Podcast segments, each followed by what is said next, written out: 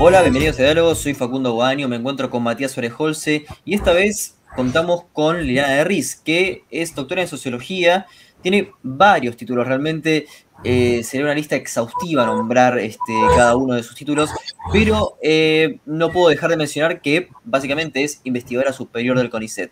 Pero bueno, Liliana, si hay algún título más que te gustaría agregar, este, por favor, comentanos. No, muchas gracias. Muchos años profesora de la Universidad Nacional de Buenos Aires, de otras universidades y afuera del país. Son muchos años. Pensé que, pensé que me ibas a decir la de, la Universidad Nacional y Popular de Buenos Aires, como era cuando, cuando estaba Puigros, pero parece que no. Parece que esa etapa se puede olvidar. No importa. Para mí, perdona, para mí fue siempre la Universidad de Buenos Aires. Lo de Popular es un rótulo que oculta generalmente designios malévolos. Dicho eso, Liliana, este, nos gustaría recorrer tu obra. Es muy vasta, pero haremos lo posible. Justamente con Retorno y Arrumbe, ¿no? Con, tu libro de 1980, eh, creo que acá, este, bueno, es distinto cómo abordas el texto comparado con otros, eh, ya tu enfoque, quizás en esa época tus este, inclinaciones epistemológicas, eh, filosóficas e inclusive ideológicas eran distintas, pero acá nombras una noción que es la de populismo. El populismo está en disputa entre Rosambalón, este, bueno, recientemente María Esperanza Casullo, este, Laclau y muchos, muchos otros. ¿Qué noción de populismo usabas en ese momento y qué noción de populismo estás usando ahora? ¿Cómo puedes operacionalizar ese concepto?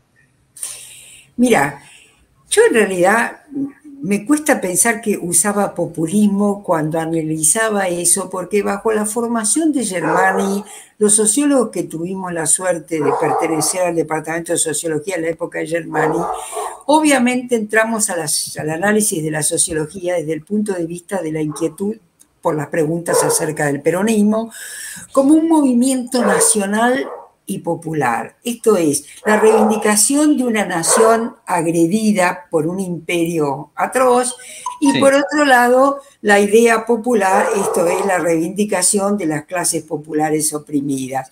Eso marcó una época y un modo de comprender el significado social del peronismo que permanece vivo y no sus versiones posteriores o como si como quiera ser interpretado hoy, porque los cambios que hubo entre el 46, 48 y 50 no tuvieron retroceso, aunque fueron reprimidos. Perdón que te interrumpa, pero te, referís en este libro a una sociedad populista institucionalizada que contenía la lucha de clases. En ese claro, porque para mí en esa época, vos fíjate que yo estoy escribiendo eso en los ecos todavía de una formación que recibió el enorme impacto del modo de pensar de Alain Touraine, para el cual evidentemente la idea del populismo era esta versión de la lucha de clases en términos de la capacidad de incorporación de los sectores populares con un gobierno que tuviera esta intención inclusiva que finalmente no era sino un modo de mirar de manera de conciliadora la oposición de clases que aparecía irreductible en los años en que yo me formé y solo tenía el destino de una revolución que rompiera las cadenas de la opresión. Entonces, este modo populismo que para Turín era hasta la reforma del 18 como movimiento estudiantil, era estas nacionales y populares que de algún modo presionaban sobre el sistema político para una ampliación y mejor distribución. Pero esto tiene poco que ver con la tradición que después la Clau impuso, que es esta visión política de la construcción de hegemonía y el populismo se convierte en un método de construcción de economía, eh, de hegemonía, perdón, y no en una visión de relación de las clases con el poder. Esto es, no estamos en un enfrentamiento que lleva a la revolución y al proletariado a encontrarse con sus enemigos, sino a las clases populares tratando de mejorar su modo de entrar al mundo de los bienes distribuidos por una política proteccionista y distribucionista que caracterizó al peronismo en épocas de abundancia. Claro, sí, este, bueno, digamos que hoy en pugna están esas dos visiones, ¿no? Que sería la tecnocrática, va, en ese momento creo, creo, que también, la tecnocrática, la que iba directamente hacia los problemas, y la populista, que es la que agarra todo. Eh, ahora eso ya está un poco en, disputa, ¿no? Pero bueno, el populismo sí está en disputa. No, no te entiendo esas dos visiones, debe ser que yo... Claro, este, lo que, lo que se suele decir este, es, digamos, un que aparece eh, la visión, lo que se suele decir neoliberal, que es eh, un sujeto, esto más, básicamente es como lo que dice Rancière, ¿no? Un sujeto que este, propone y que el político hace que, que lo está escuchando Ahí se puede ver el, focus group el presupuesto participativo, mientras que el populismo es instituido desde arriba hacia abajo, ¿no? Pero esto está en disputa porque Cristina Kirchner, que podríamos obviamente encuadrar dentro del populismo, eh, también hace estas cosas de te llamo por teléfono, eh, hacemos una videollamada, este, y Macri hace también lo contrario con las marchas del sí se puede. O sea, vemos estos, estos, estas idas y venidas, ¿no? Mira, no sé, yo pienso que cuando uno mezcla todo con toda una coctelera, lo que le sale es algo que no termina de entender qué es. Porque vos fíjate, la idea de que uno haga focus group, de que la política termine siendo un recuento de opiniones y que se maneje a golpe de opinión pública, que los liderazgos finalmente dependan de quién les cuenta qué hacer en qué momento y que la opinión pública esté manejada en las redes y que a su vez en las redes influya, es el mundo que hoy cada vez más nos toca vivir, ¿no? Que no cabe duda. Ahora, que la política tenga más que ver con abajo que por arriba en el neoliberalismo o en el populismo me parece un falso cruce. El populismo no tiene que ver con la política por abajo, sino con la manipulación de los de abajo.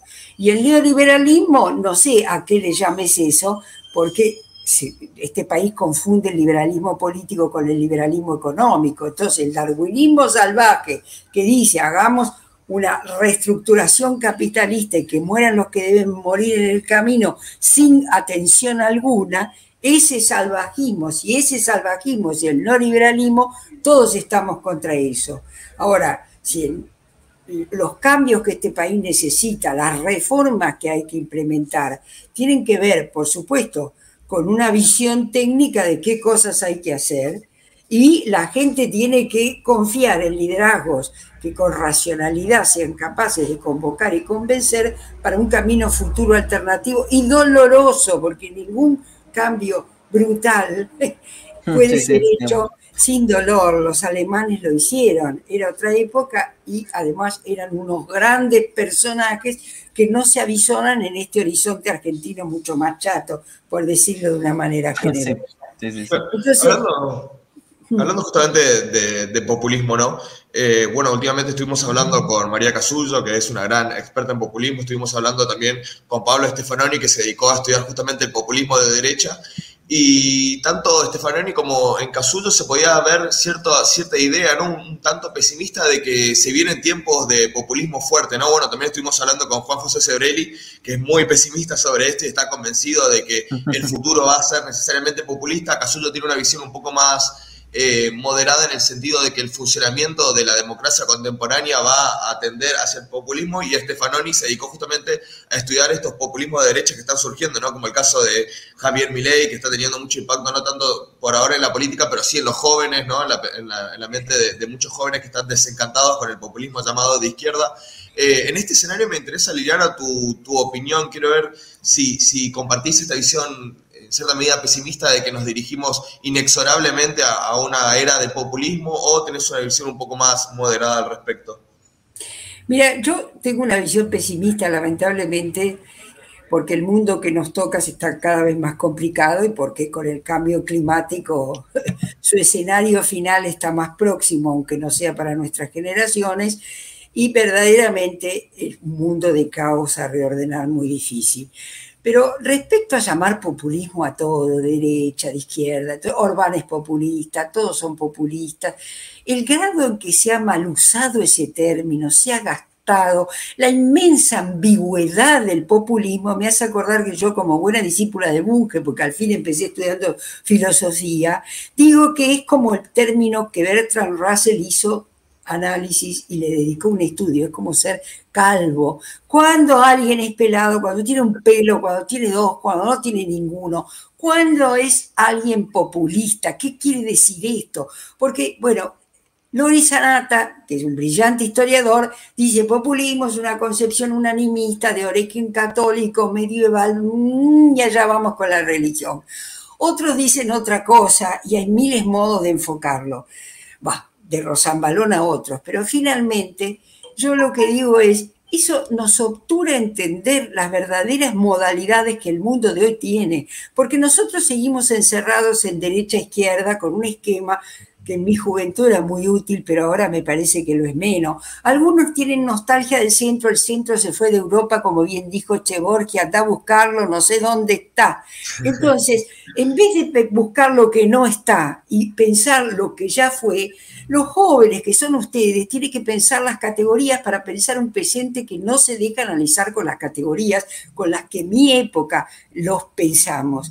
Y esto es un gran desafío porque no sabemos nominar lo que pasa. Entonces yo tiendo más a pensar que el mundo de hoy está dividido entre los que tienen la ideología del muro a la Trump, nos encerramos, nos protegimos, el nativismo, la xenofobia, el proteccionismo, ponemos otra vez barras, fronteras, eh, como en la Edad Media y con las lanzas esperamos al enemigo y el mundo de los cosmopolitas, de la gente de la red, que no tiene límites ni tiene un tiempo, porque el tiempo es infinito, puedo estar en el mundo a cada hora, y es un tiempo de intercomunicación y presente perpetuo en el cual uno puede no tener ninguna puerta cerrada para explorar.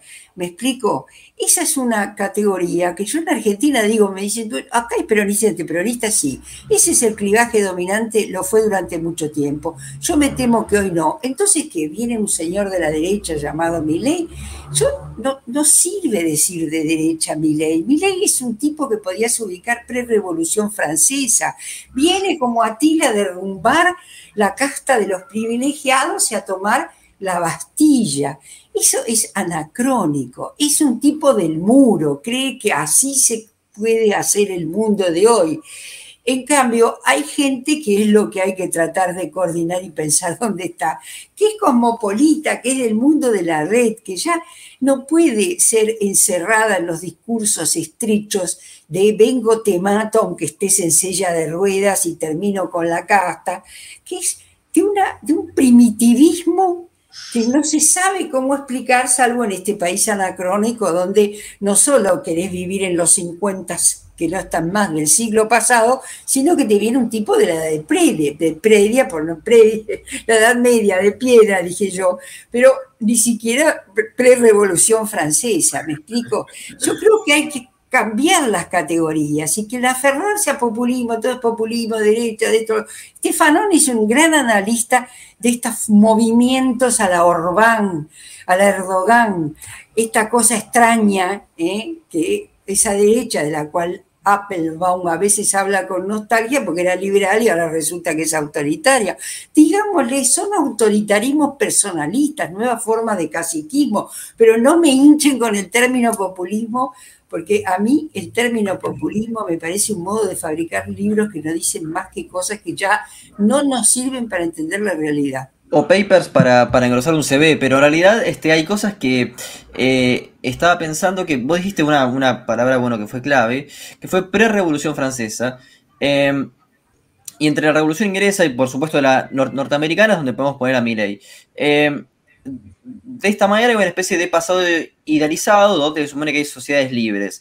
Em, ¿Crees que eh, esta, esta, noción que se repite en otros, eh, bueno, eh, yo creo que mi no es académico, pero bueno, en otros académicos como Venegas Lynch, es la idea de un pasado glorioso en el cual los padres fundadores, que acá, que bueno, fueron Jefferson en Estados Unidos, acá sería Alberdi, habría que volver a ese pasado que en algún momento nos hizo grande. Bueno, no es una idea de populismo, pero es una especie de un futuro, eh, un futuro este, nostálgico de un pasado este, que, que, bueno, pasó y realmente es difícil cotejarlo hoy en día. Eh, ¿Cómo evalúas esta, esta especie de eh, pasado utópico de la generación del 80, de un Roca cool ahora, de un Milton Friedman cool y de las ideas de las supuestas libertad que, las ideas de la libertad, que ahora supuestamente están este, en boga. Mira, la Argentina tiene nostalgia del pasado desde que yo era chiquita. ¿Qué quiere decir esto? Los peronistas sueñan con el pasado dorado del peronismo del 46 al 48 antes de que se desarranque. Eh, lo que se llamaba la oligarquía y los años dorados o qué sé yo, la década del 80 es nostalgia para muchos porque efectivamente fue un periodo de inclusión en el mundo y de abundancia, desigual y todo, pero con promesa de futuro que después se nos borró. Entonces, yo digo, nostalgia del 80, nostalgia del 50, nostalgia de pasados dorados es el modo en que la Argentina tiende a mirar la política porque mira la política con un futuro en el pasado. Esto es dramático para mí. Ni Venegas Lynch, ni cualquier otro que piense que la Argentina va a restaurar pasados dorados o que si uno lo coloca en su lugar a Roca es para decir queremos un Roca. Y los anacronismos son nuestra espantosa manera de destruirnos. No se puede ser anacronista. Roca fue Roca, la campaña del desierto fue lo que fue. No fuimos Estados Unidos con los self-made men que venían y colocaban la banderita. No. Bueno, ok, ahora no se trata de pensar quién es Roca, cómo volvemos a tener un Perón. Se trata de pensar quién puede entender los desafíos de hoy, mirar el futuro, adelantarlo y hacer con eso un proyecto que sea capaz de enamorar a esta sociedad para ir adelante. Esto es lo que no hay. Entonces, todo reflexión sobre el pasado. Populismo es un término para mí del pasado. No me sirve para analizar el presente. Yo no creo que si yo diga que Orbán, Erdogan, qué sé yo, AMLO, sean populistas. Si querés, sí, uno puede decir, hay esta cosa popular, nacional, reivindicada, que siempre viene asociada a la idea de que el enemigo está afuera, la amenaza está afuera, y dentro tenés los enemigos, los otros, los que no entienden, y la división siempre en esta diada de eh, amigo-enemigo que hace que la política se pueda nutrir de ese conflicto y algunos puedan construir su eh, situación de poder dominante.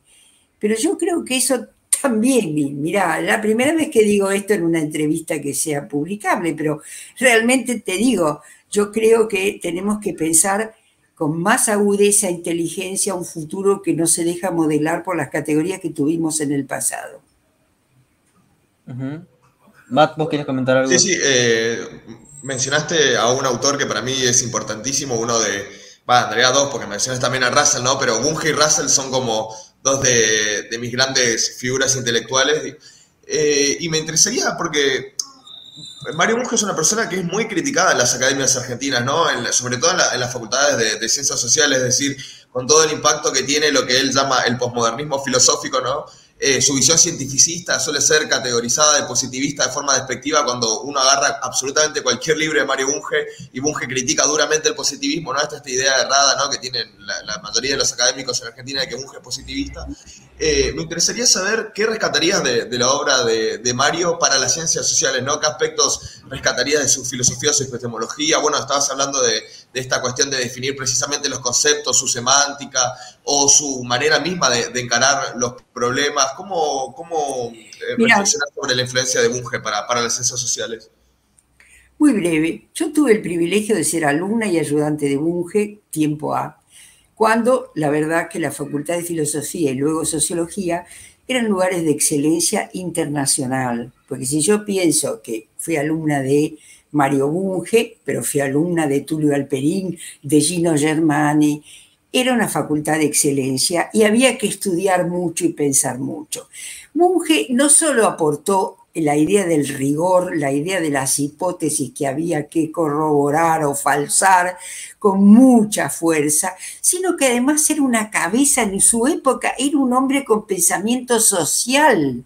Esta idea de que Bunge era un reaccionario porque era un empirista riguroso, es una falacia de las tantas, porque yo fui criticada por cientificistas, las viejas cátedras argentinas nacionales y populares, y la verdad es que yo sigo reivindicando que si uno quiere ser un buen sociólogo, un buen filósofo o un buen profesional en algo que tenga que ver con el pensamiento, tiene que ser absolutamente riguroso, no solo con los conceptos que usa, sino con la perspectiva que aplica. Ahí te viene un Tulio Alperín, viste, el pasado es un prólogo. Si uno no es suficientemente visco para mirar para atrás cuando mira el presente, corre el riesgo de ser absolutamente obsoleto analizando la coyuntura.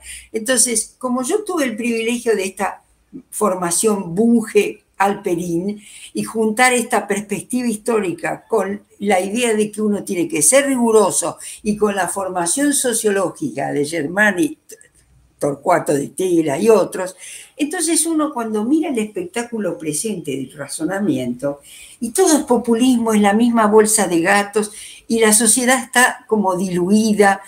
Yo con eso no estoy de acuerdo, a riesgo de ser una señora muy mayor y evidentemente las nuevas generaciones pueden pensar muy distinto. Pero yo creo que esos que mencioné nos enseñaron a pensar que había una economía, que había una sociedad, que había una política y que el análisis de esos niveles de análisis con complejidad tenía que ser riguroso porque el ensayo cuando es rico en ideas siempre es necesario, pero cuando uno además con el ensayo quiere fundar un programa de acción, tiene que ir a los datos, tiene que tener con qué aferrarse a lo que está diciendo, de manera muy rigurosa y sobre todo cuando vive de ciencias o conciencias como las ciencias sociales, que tienen una enorme vaguedad conceptual y que entonces distintas cosas son llamados igual. Y esto realmente a mí me inquieta mucho, porque yo creo que más allá de cierto hilo común que uno puede llamar nacional y popular, un modo de enfrentarse, es decir, un modo de ejercer el poder que no tiene mediación, que tiene un liderazgo que está supuestamente imbuido de una misión histórica por encima de cualquier liderazgo y que reparte premios y castigos a Piacere y que el Estado es además un botín para distribuir a Piacere, tiene lo que se llama un modo de ejercer el poder populista en mi modesta versión. Que esos modos de ejercer el poder populista se han dado siempre de distintas maneras y que cuando uno lo analiza en contextos específicos, esos modos de ejercer el poder, no le basta con describirlo así, tiene que entender en qué periodo, con qué mundo está, con qué actores está y cómo va en ese caso específico o regional específico a utilizarlo. Y esos caveats no se hacen.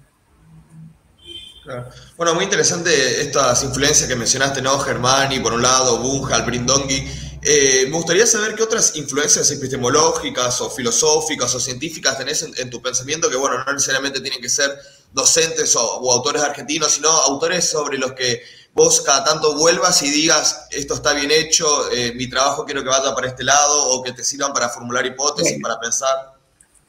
No cabe, mira, yo tenía esta entrevista hoy, pero en el trépido de, de, hoy, en el trépido de la política argentina que nos pasamos en WhatsApp hablando de qué está pasando, te improviso ya. Esto es, yo tuve la, la ventaja también de hacer la tesis doctoral con Alain Touraine, que realmente en un mundo donde había un razonamiento clasista mucho más este, mecánico, era un beberiano inteligente con la sociología de la acción y fue muy interesante como choque cultural tratar de discutir con, con Turén cómo iba a entender la tesis que yo hice que tenía que ver con el gobierno de la Unidad Popular en Chile y que finalmente fue un análisis de la sociedad y la política de Portales a Pinochet, o sea, un largo camino recorrido. Pero para entender algo que a mí me pareció central y cuando yo lo hice no era una clave de interpretación en Chile, debo decirlo, porque los años de la Unidad Popular habían tenido todo de un conflicto clasista muy claro, que por supuesto lo hubo. Pero mi impresión era el sistema político chileno, que duró mucho tiempo porque estaba armado alrededor de un centro, se descentró ahí se fue la capacidad de entrar de la unidad popular, pero cuando la unidad popular entró, el sistema político en Chile ya estaba en crisis, desde que Radomiro Tomic decidió que la democracia cristiana era radical y de izquierda. Entonces, entender esta crisis del sistema político de largo plazo en Chile era introducir una clave de lectura diferente, en la cual el análisis de los comportamientos de los actores tenía mucho más que ver con otras variables que no eran simplemente la economía o el imperio, porque Chile para mí no cayó Salvador Allende por la acción del imperialismo, que por supuesto no lo miraba con simpatía, sino por una crisis endógena de un sistema político. Decir eso cuando yo lo dije no era tan fácil, porque a uno lo miraban como diciendo, bueno, pero alguna gente... Interrumpo para, para decirte que tampoco sería fácil decirlo hoy, en realidad. Bueno, pero tampoco era fácil cuando yo en el 88 escribí un artículo que se llamaba Atreverse a cambiar en el diario Clarín, que lo levantó ámbito y que muchos colegas me dijeron que yo era una señora reaccionaria y estoy seguro que muchos otros hoy también lo piensan. Porque, ¿Por qué yo llamaba Atreverse a cambiar? Porque yo decía, Ángelos, con el lápiz rojo, no hace sino decirle a la sociedad argentina que aquí no toda necesidad puede ser satisfecha, porque este es un mundo de escasez en general y en particular en la Argentina. Entonces hay que hay que armar un sistema de prioridades. Si el lápiz rojo nos cuenta las prioridades que vale la pena defender, iremos con el lápiz rojo a cambiar este país para que los que realmente necesitan tengan. Porque para mí ya en el 88, 1988, era una impudicia decir que cualquier propuesta de un derecho del cual, de cual se había detrás una necesidad o cualquier necesidad tenía un derecho a ser satisfecha porque esto es un delirio que solo podía haber animado a una maravillosa hada como era eh, la varita mágica, mágica de Eva Duarte, que era omnipoderosa con un montón de plata. Yo, cualquier quiero tener una pelota, por supuesto, una pelota de fútbol, eso es una necesidad que crea un derecho. Este absurdo continuó y continuó y continúa. Entonces, cuando uno dice eso, no era inevitable, ¿por qué? Porque yo sigo convencida, como me enseñó otro importante personaje, que es este, ah, por favor, el libro de Hirschman, que vino al CEDES y lo conocí personalmente. Cuando uno cree que algo inevitable va a ocurrir, puede y siempre ocurre algo inesperado. Y cuando algo inesperado ocurre, y que probablemente lo inevitable pueda ser enfrentado con proposiciones alternativas más inteligentes que sean capaces de torcer el rumbo. Esto es el lugar donde nada está condenado a ser definitivamente un fracaso, sino que puede haber la capacidad de acción. Para eso están los actores. Claro que el mundo de hoy tiene cada vez menos actores. Si ustedes me preguntaran hoy quién podría actuar como esa alternativa, no lo encuentro. Justamente, este, a ver si mi micrófono estará funcionando ahora, espero que sí. Este, Liliana, hablando este, de eh, estas espontaneidades, sorpresas, si nos enfocamos en tu, trabajo política y partidos, ejercicio de análisis comparado Argentina, Chile, Brasil y Uruguay, 1986, existe, o hay una discusión en la, la literatura de ciencias políticas, que la ciudadanía otorgada en estos países configura cierto path dependence, cierto camino de dependencia. Eh, ¿Crees que eso eh, es verdadero, primero?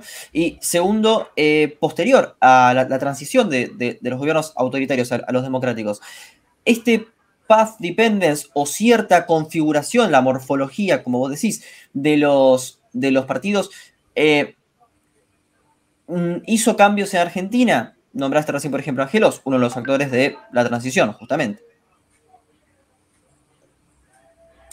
Bueno, Mira, la intención de ese trabajo, con el término que en esa época yo encontraba el más aproximado a lo que se me ocurría, era insistir en la idea de que no es que si yo me apoyan los obreros, entonces soy de izquierda, era tratar de entender cuál era el link que unía a los partidos con el Estado y la sociedad. Y si uno podía pensar en el Uruguay los partidos del Estado y la consociación que tanto tiempo duró, o podía pensar los partidos creados por el Estado en Brasil, que son partidos recientes comparados con la Argentina. Entonces, ese juego me permitía ver la compleja, para mí, relación que hay entre partido, movimiento, es decir, partido, Estado y sociedad.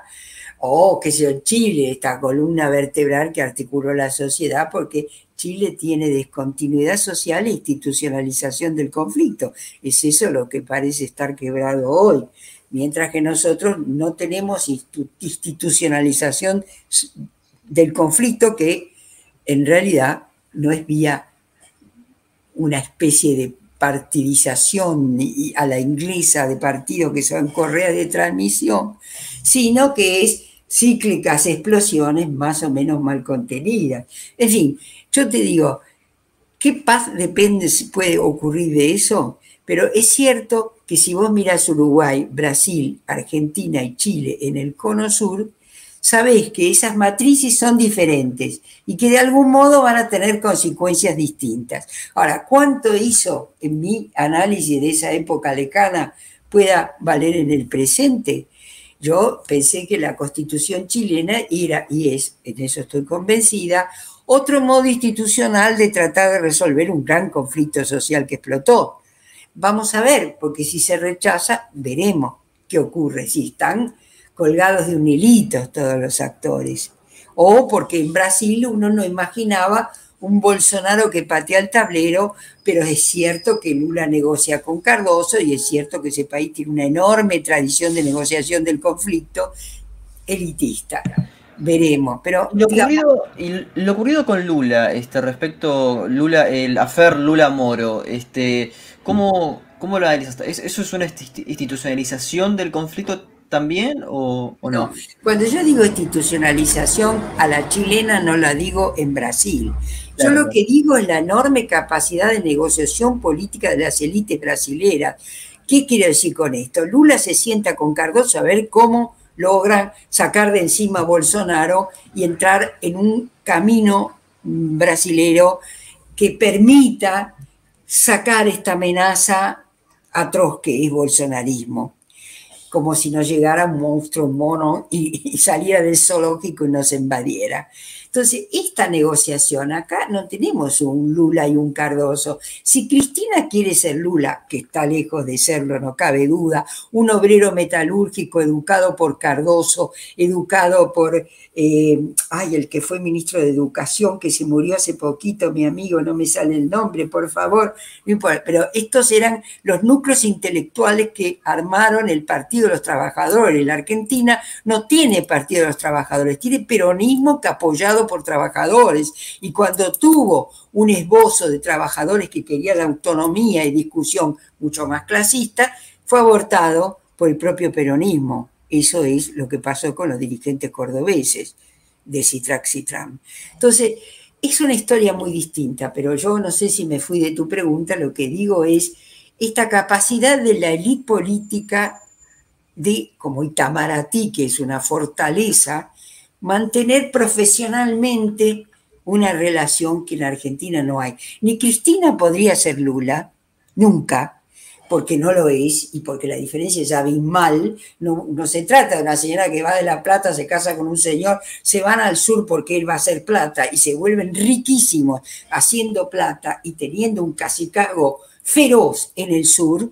¿eh? de un señor que el obrero metalúrgico llega presidente apoyado además por una izquierda como, como, como Lula, eh, como Cardoso, Befort, ahí no me salía el nombre, Befort. Y esta es una historia infinitamente distinta. Pero no solo ella, no es Lula, sino que acá no tenemos un Cardoso que yo vea a la vista. Claro, o sea, Macri no, podría este tampoco cumplir ese rol. Pero no, es que es, vos me estás hablando de un elefante y un mosquito, porque es así es, la dirigencia que tenemos. Por eso, pero cuando yo te digo un Fernando Enrique Cardoso, te digo un, un, sociólogo de una inteligencia notoriamente reconocida en el mundo y una obra importante, una trayectoria académica y política importante, que es un liderazgo mundial. Mundial y, y de las redes, pues cuando yo digo, y cosmopolita, no son señores del muro que van a dirigir Boca y de Boca van a la política como segundo o primer campeonato. Nosotros nunca generamos liderazgos muy top en el mundo y cuando tuvimos un Frondizi o un Alfonsín que supo entender su época y hacer una empresa extraordinaria porque no fuimos invadidos y hicimos el juicio a la Junta, esos son como dos perlas en el océano. Ahora, justamente. moderno, ¿no? Sí, sí, ahora, pero si vamos al 87, vemos tu libro Concertación, Estado y Sindicatos en la Argentina Contemporánea, vos te referís a que a, esta idea de que se debería escuchar a los ciudadanos y no, a los sindicatos. Eh, ¿Qué rol justamente juegan los sindicatos en la sociedad argentina? Este, vos recién nombraste el Partido Laborista, el Partido Laborista fue exterminado por Perón, por ejemplo. bueno, entonces, eh, ¿Cómo encontrás esta dinámica de, los sindicatos? Y bueno, han pasado ya más de 30 años de esta publicación. ¿Crees que cambió algo en estos sindicatos? Pasó el menemismo, por ejemplo. Sí, cambió, cambió, pero no para bien, cambió, ah, pero no para bien, porque vos tenés unas corporaciones más o menos poderosas según el gobierno de turno, que cuando vino la gran transformación menemista se convirtieron de brazo político al peronismo en un sindicalismo de negocios, porque los top sindicales que resistieron la ley de normalización de Alfonsín y que continúa, mira un Ligieri para no decir Moyano, entre otros. Gualdini, Gualdini podemos decir. Gualdini, bueno, ya está muerto, pero te quiero decir, eran sindicalistas. Después, Pozo Baldini, te digo, es más claro el sindicalismo de negocios. Son negociantes en el mundo del poder que ahora están acosados por una izquierda que los empuja con tanto desempleo y tanta radicalización furiosa en las bases, pero que son corporaciones que actúan con sus propios intereses. Esto es, vos tenés sindicatos que tratan de arreglar con empresarios que siempre supieron hacer negocios en la Casa Rosada y de sindicatos tenían, de, empresarios tenían poco porque el empresario schumpeteriano es alguien que puede y sabe vivir con el riesgo y acá el riesgo era para los que tenían que pagarle todos nosotros cuando ellos perdían, porque cuando ellos ganaban se la llevaban, como diría la vicepresidenta hoy, que no es muy elegante para hablar.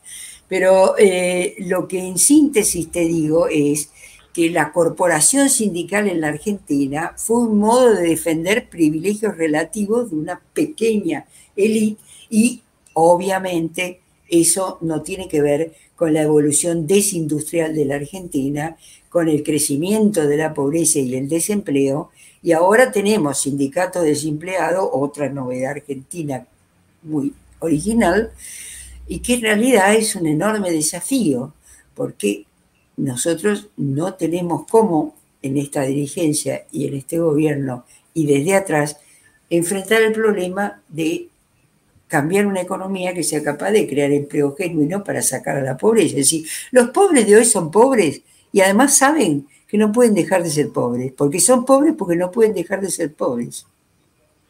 Claro, Liliana, a mí me interesa algo que, bueno, tiene que ver con esto que estuviste hablando recientemente. Hay problemas sociales, sobre todo en este país, ¿no? en Latinoamérica en general, que son muy profundos, muy graves, que invitan mucho a reflexionar, ¿no? Y por otro lado tenemos las producciones en, ciencias sociales, que como sabrás, en gran parte la que se limita a los textos académicos, no lo lee nadie más que los académicos, la gente de pie, ¿no? Incluso la gente culta no suele revisar la literatura académica, ¿no? Pero en, esto hay eh, autores que no solo se dedican a, lo académico, a la publicación de paper, que generalmente los terminan leyendo solo ellos y sus colegas, sino que se eh, dedican a publicar libros, ¿no? A libros que tratan temáticas relevantes, temáticas como la pobreza, la desigualdad, los problemas económicos, los problemas institucionales, ¿no? En esta eh, producción, en, este, en esta digamos, en esta área de la, academia que se intenta acercar un poco más al público en general, ¿Qué autores, qué libros recomendás? Por ejemplo, bueno, tenemos el caso de Rosana Kramer que escribe, ¿no? Para, para tratar de, producir eh, debate con, la gente de, la calle, ¿no? Para, trata problemas que le interesan a, la gente de a pie, ¿no? Eh, ¿Qué autores recomendás? ¿Qué libros? ¿Qué literatura eh, sugerís? ¿Qué editoriales también puede ser que traten estos problemas, bueno, que, tenemos estos problemas sociales de un punto de vista de las ciencias sociales y que puedan ser entendidos por el gran público? Y añado también, ¿no? Otro problema que básicamente sale de la pregunta de Matías, el rol del intelectual hoy. También, pues, justamente un rol, Liliana, tenés, O sea, ¿cuál, ¿cuál es el rol? Mira, para mí el intelectual siempre tiene que ser crítico, no tiene que estar casado con ninguna iglesia, ni religiosa ni política. Yo siempre fui crítica y la verdad que soy crítica, cualquiera sea la formación política de que se trate. Esto es, no se puede ser, a mi modo de ver hoy, en una antigüedad como esa fantasía del intelectual orgánico. Entonces, uno tiene que decir lo que piensa, analizarlo y poner su punto de vista cuando cree que eso puede servir a otros para entender un punto de vista que uno cree que vale la pena poner. Por eso yo a veces escribo en los diarios, porque creo que vale la pena y además a mí me, me sirve decir lo que pienso o enseñar y discutir con alumnos. La verdad que desde la cuestión social del francés, este, no me sale el nombre, viste, la edad es implacable que uno se olvida, eh, Castells, Robert Castells, con el cual trabajó un exalumno mío, yo dirigí una maestría en ciencias sociales largamente en la Facultad de Sociología, que tampoco me sale hoy el nombre, pero que era uruguayo en realidad y logró conseguir la beca, era buenísimo que hizo varios libros sobre la pobreza y después están las cosas clásicas de Aullero. Digo, hay mucha cosa que hay que leer que es un aporte importante, pero yo sinceramente no encuentro hoy algo que me resuma esta realidad compleja en la que estamos sumergidos y de la cual es difícil hacer una proposición asertiva, porque cuando uno ve el espectáculo de las manifestaciones de los desempleados, las entrevistas que le hacen los medios, esta visión de impotencia no tienen futuro, dependen de algo que les den y hay unos caciques que organizan lo que les dan. ¿Cuánto ese hilito finito que los une va a durar? ¿Cuánto va a haber para mantener esta contención a la furia? Porque evidentemente la furia está allá. Panamá está en furia, para decir algo más reciente. Furia y por todos lados, ni hablar de Sri Lanka, que no hay, no hay presidente que aguante tampoco aguantó en Perú, aunque no tomaron el Palacio de Gobierno. Entonces, estamos en un mundo donde la furia se acumula, la desigualdad es cada vez mayor y frente a estas injusticias y, a esta presión de los que no tienen, claramente las respuestas no sirven por ahora. Entonces, la Argentina viene conteniendo esta, esta ola de descontento, pero no sé cuánto, porque el descontento es mucho y la capacidad del gobierno de encontrar un rumbo para que la gente se calme y diga vamos tranquilo hacia algo, no está. El problema es, que también, bueno, en este programa hace poco estuvo Roberto Frenkel. Él sostiene que eh, con sus trabajos, bueno, con Damil y, otros, en la pobreza que estamos viendo ahora responde a la, pobreza estructural que generó el menemismo, que es la manifestación de la globalización en, Argentina. Eh, bueno, el menemismo es la respuesta también al, al alfonsinismo. Entonces, eh, esa pobreza estructural, ¿cómo, mm, ¿cuál es el mecanismo por el cual surge este, para vos, Liliana, esta pobreza estructural, que es la que vos estás, este, bueno, que se manifiesta con este, bueno, este, este, este reportaje famoso que, se dio en, los medios una, sobre el piquete que, tuvo lugar el jueves pasado? Mira, yo tuve, en eso fue un privilegio, aunque fue una amargura el trabajo, que coordinar los informes de desarrollo humano del PNUD el primero, 2002, que se llamó La competitividad eh, de la Argentina, cuando la competitividad era un nombre que ahuyentaba todo y del desarrollismo no hablaba ni mi tía, que era vieja, y la parte de democracia fue una gran encuesta que coordinó Portantiero.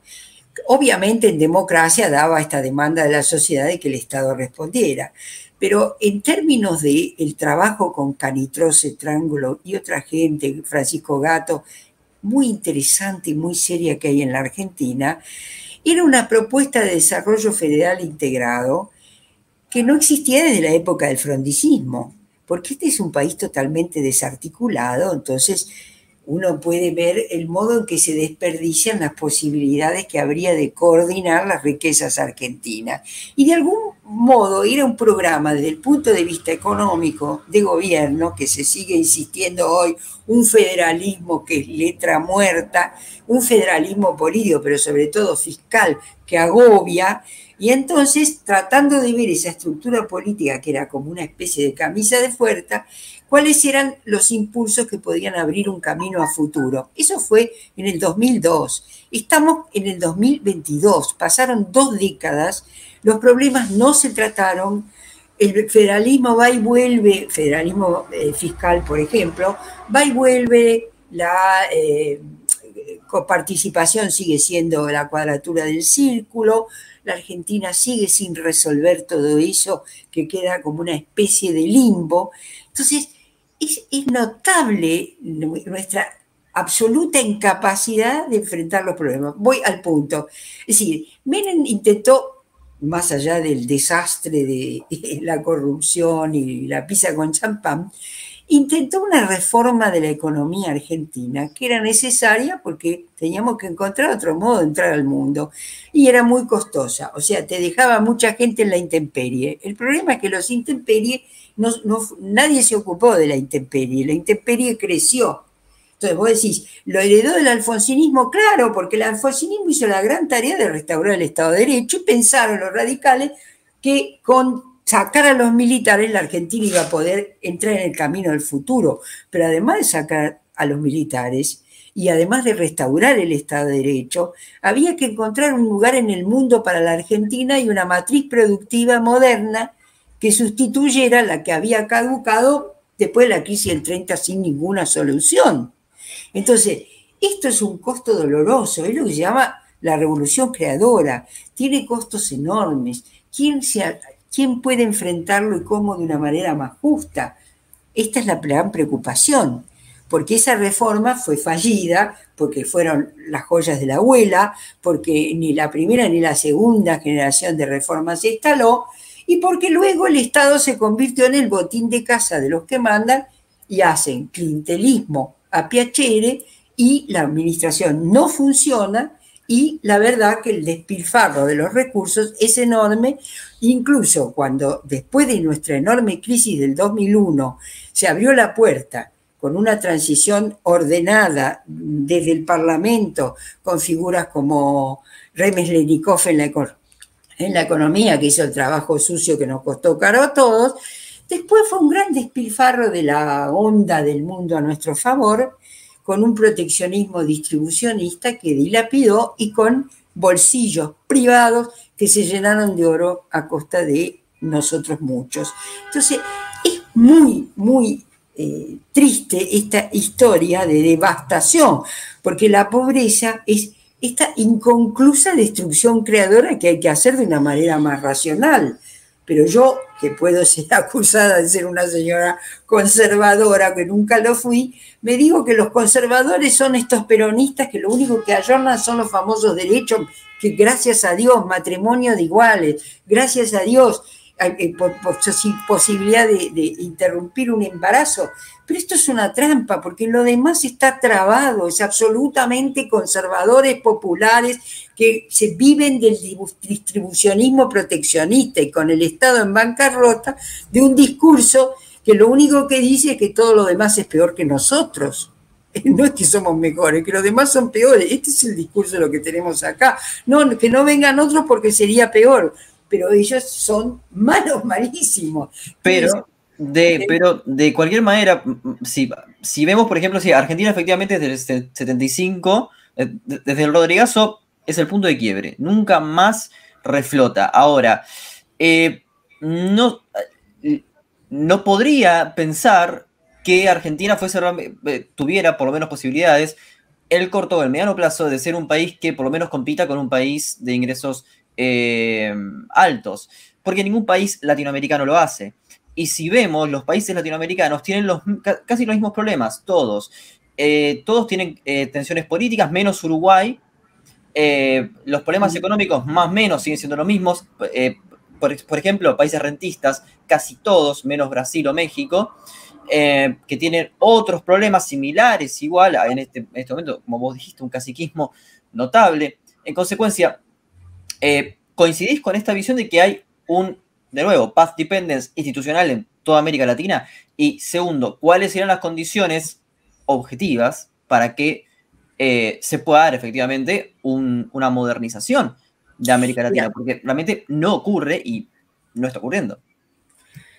Uruguay efectivamente se libera de esa paz dependence que nosotros nos podíamos haber liberado con las condiciones, porque fíjate lo absurdo que es que hoy el mundo, porque Perón vivió esperando la Tercera Guerra Mundial que nunca llegó. Fíjate lo absurdo que es hoy este escenario de casi, no sé cómo llamarle, Tercera Guerra Mundial encubierta, que tenemos litio, que tenemos eh, vaca muerta y que tenemos alimentos. Y la Argentina quebrada. Este es un caso de autodestrucción por las dirigencias políticas nunca visto. Porque a mí no me diga que esto es una pauta de dependencia latinoamericana. Argentina contribuyó con su dirigencia política a fracasos sistemáticos y a despilfarros y a pillajes impresionantes. Nosotros no estábamos condenados a este destino, ni es un destino latinoamericano. Ahí yo te digo, acá el factor imprevisible está claro. Lo que es imprevisible es la pertinaz, inoperancia, ineficiencia, improvisación, indecencia de la dirigencia política. Que salvo excepciones, es realmente así por eso te viene un Milei, por eso te viene un Milei y te dice abajo la caja y todo el mundo aplaude. Claro, en, tus opiniones noto muchas similitudes con, un intelectual que, bueno, mencionaste a Germani, otro intelectual que fue eh, pionero de la sociología, principalmente de la sociología de la vida cotidiana, que es Juan José Sebrelli, ¿no? Eh, me interesaría saber alguna opinión, una evaluación, un comentario sobre la obra y qué relevancia puede tener, ¿no? Para los sociólogos o los estudiantes de, sociología que, no lo leyeron o que no tuvieron algún acercamiento a su obra. ¿A Sebrelli decís vos? Sí, sí, sí, sí. Claro, el tema es que nosotros, o sea, los jóvenes, que en esa época éramos jóvenes, como también lo era Sebrelli, teníamos en la academia una formación muy distante. La sociología era qué cosa sería el peronismo, vinieron o no vinieron los migrantes. Sebrelli de pronto se zampa eh, vida cotidiana y alienación y nos pone en escena los personajes del momento. O sea, tiene la audacia de analizar el momento político con mucho físico, mucho con mucha capacidad descriptiva, como su libro Memoria de Vida, es realmente alguien que lo vive, lo sabe narrar y lo sabe contextuar. un gran escritor, ¿no? No, sabíamos hacer eso. Entonces muchos decían, no, pero es un ensayista. Escúchame, era un ensayista que entendía su tiempo, podemos criticar su interpretación, pero interpretaba su tiempo. Entonces, mientras tanto, muchos hacían encuestas, ¿viste? tratábamos de ver qué sé yo, si había o no había, había cosas importantes, no las estoy minimizando, pero estábamos más en el foco y menos en la capacidad interpretativa del conjunto del momento.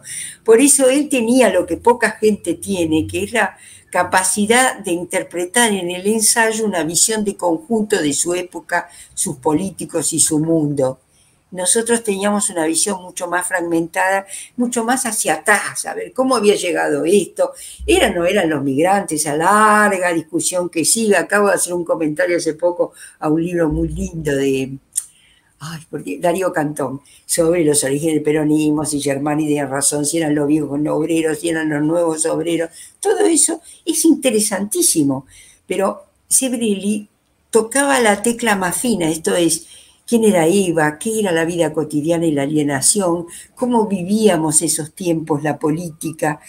Incluso en la historia de las ideas, él tiene la enorme audacia de, mm, se manda la historia de las ideas como uno diría, yo no me atrevo, imagínate recorrer tantos periodos, y lo hace, y lo hace bien. Sí, es un gran estímulo, Sebrelli, sobre todo para las generaciones nuevas, ¿viste? Porque carecen de una visión de conjunto, están mal educados, mal enseñados, diría yo.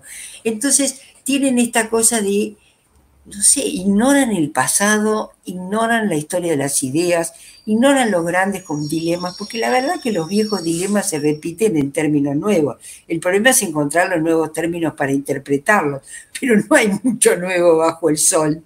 Hay una continuidad que es, en, todas las ciencias hay esta continuidad, ¿no? Pero en el caso de las ciencias sociales, en la sociología, hay una continuidad muy evidente con la filosofía.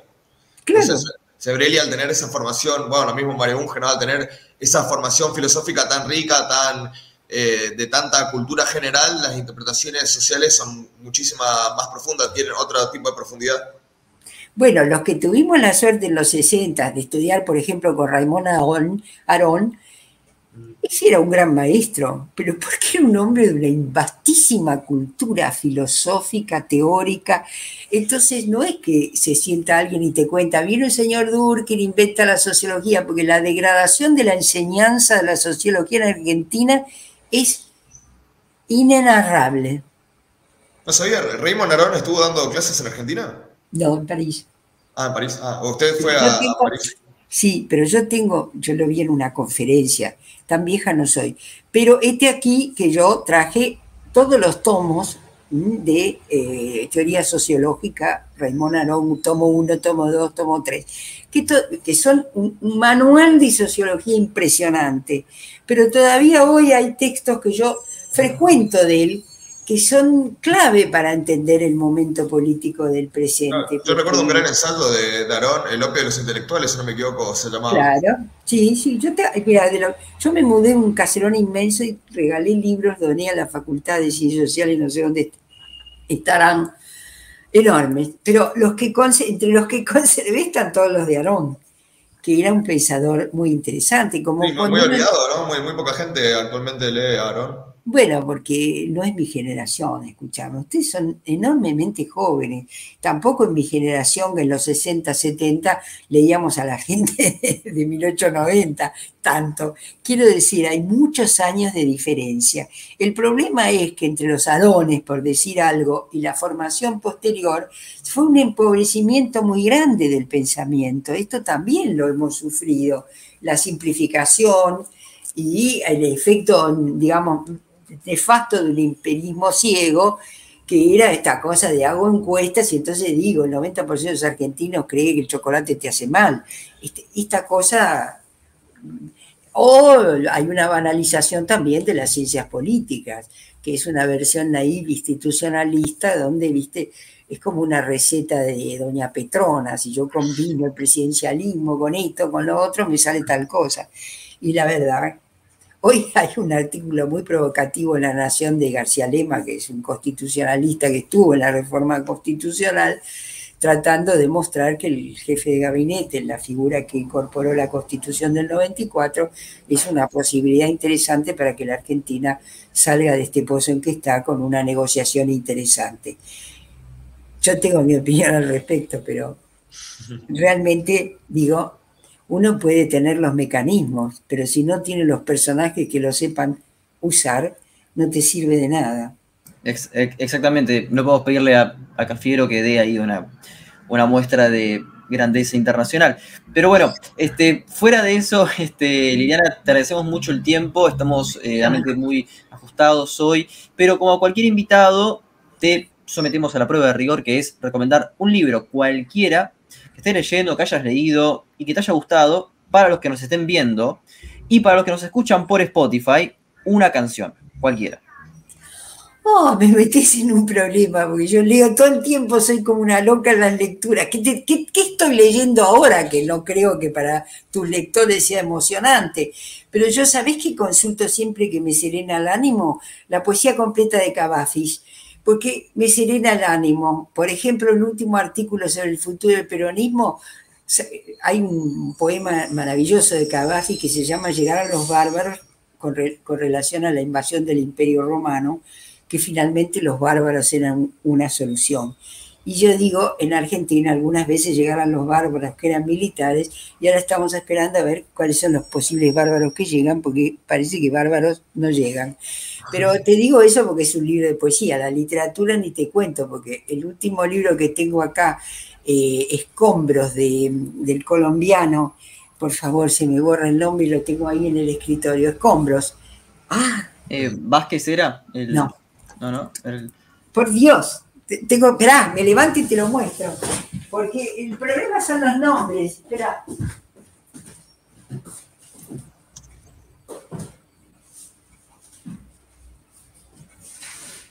Eh, Fernando Vallejo, ¿puede ser?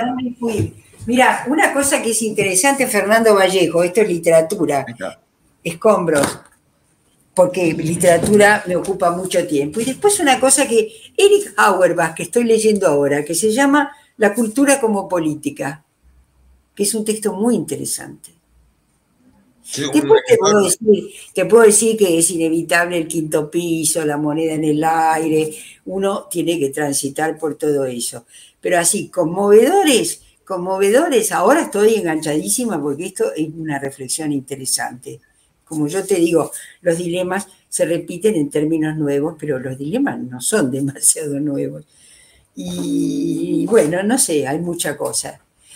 No pensé que me preguntabas eso, pero como soy faltó, una Faltó la, canción para los pobres oyentes de, Spotify que se quedan huérfanos de música. Es que yo soy una señora antigua, no te voy a poder decir ningún, porque te voy a decir Yesterday de los Beatles. Bueno, vamos con Me gusta mucho, tiene mucho que ver con lo que yo soy, pero... Genial, genial. lo único del rock, aparte, aclaro, lo único del rock que le gusta a Sebrelli, aclaro. Ah, Yesterday, no tenía la menor idea. Pero a mí me gusta porque es un, realmente algo muy sentido. muchas gracias, Liliana. La verdad que la, yo por lo menos la pasé muy bien. Espero que hayas estado cómoda, que te hayas entretenido. Por supuesto. Espero no haber dicho demasiadas cosas que, desilusionen. No, no, para nada, al contrario.